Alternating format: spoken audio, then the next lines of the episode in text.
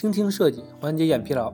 大家好，感谢收听 UX FM，我是主播 Lawrence。你可以在微信公众号中搜索 UX FM，关注我们的最新动态。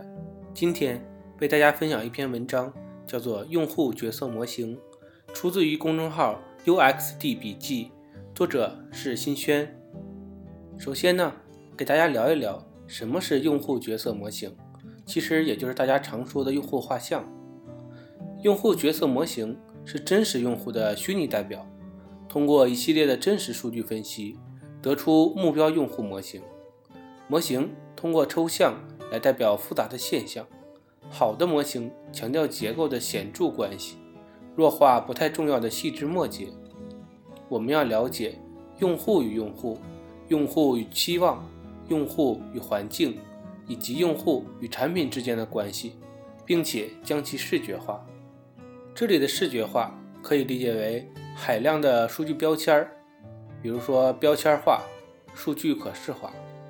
比如我们要统计每个用户的行为特征，细分到人口的基本属性、社会属性、生活习惯、消费行为等信息，抽象出各个具体的标签儿，赋予名字。照片、一些人口统计学要素、场景描述等，最终形成一个人物原型。在了解用户画像之后呢，经常有些人问一些常见的问题：用户模型做出来会不会有人看呢？它是不是设计者虚构出来的套路呢？答案呢是，用户角色模型是设计者通过用户访谈和观察得出来的真实用户行为。是有真实数据为依据的，所以呢，不进行大量的用户调研，不为用户建模，不去创建用户模型，只知道意淫需求，说着我认为该怎么怎么做，都是一本正经的耍流氓。用户研究、用户模型是我们做好产品的基础和风向标。还有另一个问题就是，用户角色模型到底什么时候开始做？答案就是我们要先确定目标用户，然后对目标用户进行访谈，最后访谈后再建立用户模型。我们再聊一聊创建用户角色模型的好处。与利益相关者、产品团队在研发中抛开个人的喜好，聚集在用户动机和行为上，了解用户深层次的动机与心理。这样呢，可以抛开我们个人的喜好。产品团队非常容易将自己的目标、动机、技巧带入到产品设计中，这呢就是设计者心理模型。其次，避免设计陷阱，让产品设计更聚焦，防止走偏，避免把过多的心思花在其他边缘性的功能上。最后，还有助于营销活动、组织架构、客户支持、战略规划以及设计决策提供有价值的信息。那么，用户角色模型是由什么构成的呢？它主要有两部分。第一部分是显性画像，用户群体的基本信息描述，如目标用户的年龄、性别、职业、地域分布、兴趣爱好等信息。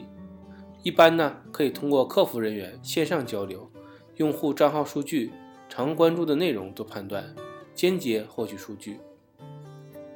第二部分，隐性画像。用户群体深层次的特征描述，如使用产品的目的、解决什么问题、偏好、诉求、场景、愿景、使用频率等，主要是以问卷、访谈、意见反馈等方式直接获得数据。说到底呢，用户画像就是先对逐个有代表性的用户进行特征描述，然后对共性特征进行提炼、分类。最终将用户标签化、数据可视化。接下来呢，为大家分享一下用户画像构建的基本流程。用户角色模型不是拿来即用、用完即丢的，而是建立在系统的调研分析、真实的数据统计之上得出的有力结论。这里要考虑用户画像的优先级。画像一般会存在多个用户，通常一个用户只能有一个。不能为拥有三个以上的画像用户设计产品，容易产生需求冲突。要分清楚哪些是核心用户，就是目标用户，产品的支撑者；哪些呢是非核心用户。所以呢，我们设计目标就是维护、培养、促进核心用户。同时呢，要以适合产品团队和项目需求为出发点，用户画像不是一成不变的，而是根据现实情况同步更新。现在呢，我们可以进行四步画像构成法。第一步，确定分析维度。用户角色模型是针对特定产品或特定功能的，所以呢，人类角色的分类一般是根据用户的目标、行为和观点进行的。举个例子，目标是什么促使你使用这个产品呢？解决你什么问题呢？观点。产品中最喜欢的功能，为什么喜欢？是否达到了你的预期呢？行为，你最近一次使用产品做了什么？用了多久？想要了解更详细的维度，大家可以到公众号的笔记中查看我们的图片。作者通过显性画像、隐性画像以及基本特征和产品使用习惯等多种维度进行了信息描述。大家可以参考一下。当确定完分析维度之后呢，我们就要进行第二步，基础数据收集。数据是有力的证据，是构建用户画像的核心依据。在基础数据收集方面，可以先举例构建用户画像所需要的基础数据。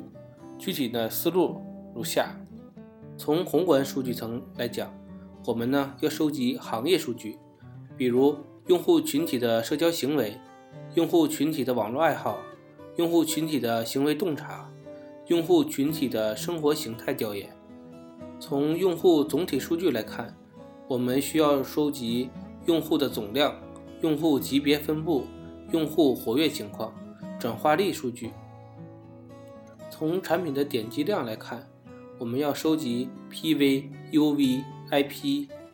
总体内容数据，我们要收集。社区产品的用户发帖量，比如主题数、回复数、楼中楼、发帖权限限制等。以上为宏观数据，那我们再说一说中层观。用户属性数据，我们可以收集用户的终端设备、网络及运营商、用户的年龄、性别、职业、地域、兴趣爱好分布等。通过用户行为数据，我们可以收集。粘性数据、访问频率、访问时间间隔、访问时段，它的活跃数据、用户登录次数、平均停留时间、平均的访问页面数量、用户的留存数据等。最后说一下微观层，我们可以收集用户参与度数据，比如用户资料修改情况、用户新手任务完成情况、用户活跃参与情况。然后呢，就是点击事件的数据，各个功能模块和按钮的访问以及点击情况。当然，上面举了很多数据维度，在使用过程中，我们呢可以根据具体的需求进行筛选。这些数据呢，一共有三种来源：相关的文献资料和研究报告、产品数据后台、问卷调研和用户访谈。如果按维度来分的话呢？可以分为一手资料和二手资料。一手资料呢，主要分为问卷调查情况、用户访谈记录，也就是我们常说的线下面对面访谈。然后是用户意见反馈，前后台反馈出的数据和用户行为。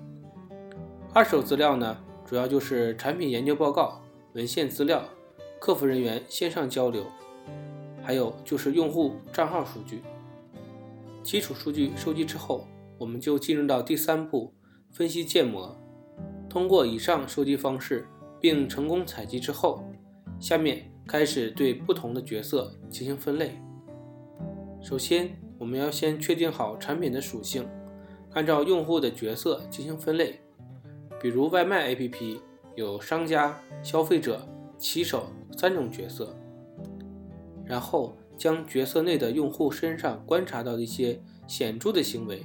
列出不同的几组行为变量，比如对产品的积极性、热情度、学习能力、熟练程度和消费观等。接下来呢，就要将访谈对象和行为变量对应起来。行为变量有两种情况需要大家注意。第一种呢是连续性，比如使用频次的描述应该是从经常到从不；另一种呢是非连续性的，比如使用的平台是移动端还是 PC 端呢？最后要找出重要的行为模式，把对象映射完之后呢，寻找在变量轴上对应的群。如果一组对象聚集在六到八个不同的变量上，这很可能代表一种显著的行为模式，而这个模式就是构建角色模型的基础。第三步，我们再来聊一聊画像的呈现。在找出行为模式后，画像呈现即从显性画像、隐性画像、场景和需求等方面给用户打标签，并且增加一些描述性的语言，描述人物的行为和痛点。而不是描述解决方案哦。具体的画像呈现，大家也可以到播客的文稿中查看示例。最后，我们再来总结一下如何创建用户角色模型。第一步，确定分析维度，当前的产品是处于什么阶段的，需要什么信息。第二步，收集基础数据，对目标用户进行访谈，收集相关的数据。第三步。分析行为模式，将访谈对象和行为变量对应，找出重要的行为模式。第四步，整理并呈现画像，描述特征和行为，创建人物故事。今天的内容就到这里了，让我们期待下期的精彩内容。你可以在播客的文稿中找到我们的联系方式，欢迎给我们投稿或者提出建议，让我们一起把节目做得更好。